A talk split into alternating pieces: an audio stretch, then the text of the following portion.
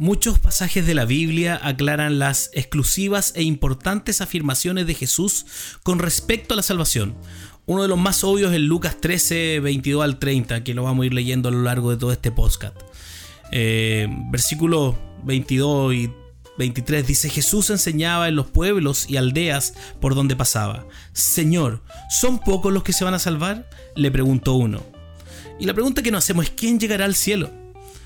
El versículo 24 de Lucas 13 dice, esfuércense por entrar por la puerta estrecha. Contestó, porque les digo que muchos tratarán de entrar y no podrán. Cada hogar tiene una puerta y el hogar celestial de Dios no es una excepción. Jesús declara que existe tal puerta. Separa a los de adentro y los de afuera, a la familia del enemigo y a los que son bienvenidos de los que no están en la lista de invitados.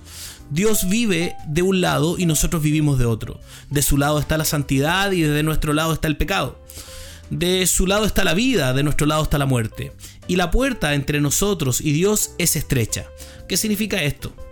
Pocos encuentran la puerta, menos aún la atraviesan. Aparte de esta puerta no hay salvación, no hay perdón de pecados, no hay esperanza para los pecadores, no hay vida eterna. La única puerta de salvación es ciertamente estrecha. Y en este punto el cristianismo es la más exclusiva de todas las religiones, pero también es el más inclusivo de cualquier otra religión porque todos son bienvenidos a pasar por la puerta estrecha. En algunas religiones debe ser de una raza, etnia o grupo de personas en particular, pero no es así en el cristianismo. Se invita a todas las naciones, a todas las etnias, a todas las razas para poder pasar por esta puerta estrecha de la salvación.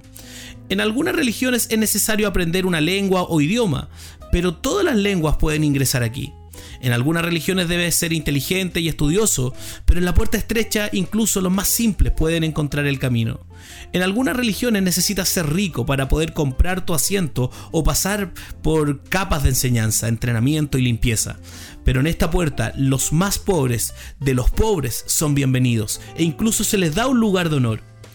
Dios ha abierto una puerta de invitación, pero esa puerta se cerrará.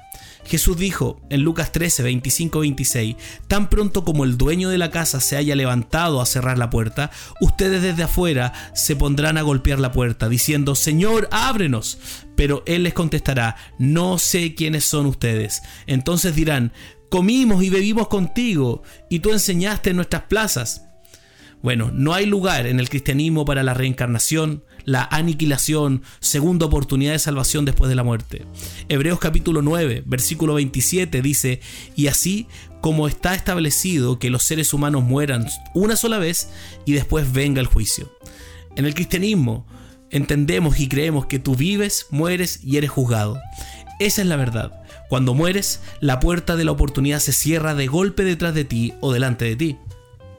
Jesús también dice que esta puerta estrecha divide el cielo y el infierno. Primero describe en el versículo 28 del capítulo 13, diciendo, allí habrá llanto y rechinar de dientes cuando vean en el reino de Dios a Abraham, Isaac, Jacob y a todos los profetas, mientras a ustedes lo echen afuera. Y aquí luego describe la salvación.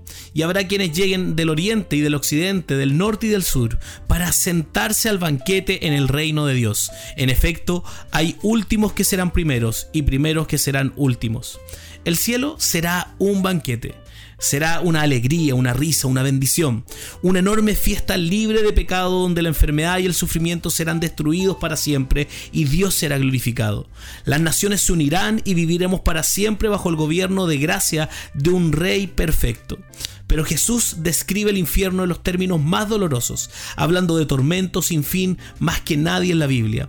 La gente llora profundamente y nunca dejará de rechinar los dientes por el dolor, el sufrimiento y la agonía.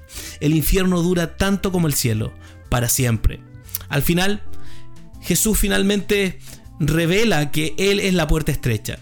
Su muerte nos abre el camino para entrar al cielo. Jesús dice ahí en Lucas 13 del 32 al 33 diciendo, Él les contestó, vayan y díganle a ese zorro, mira, Hoy y mañana seguiré expulsando demonios y sanando a la gente y al tercer día terminaré lo que debo hacer. Tengo que seguir adelante hoy, mañana y pasado mañana, porque no puede ser que muera un profeta fuera de Jerusalén. Dios ha abierto una puerta, estrecha de nosotros hacia Él y esa puerta es Jesucristo. quien dice, yo soy la puerta. Si alguno entra por mí, se salvará. Juan 10.9. Jesús conocía su misión y estaba absolutamente comprometido a llevarla a cabo. Dios se hizo hombre para abrir una puerta de oportunidad para que hombres y mujeres se acercaran a Dios.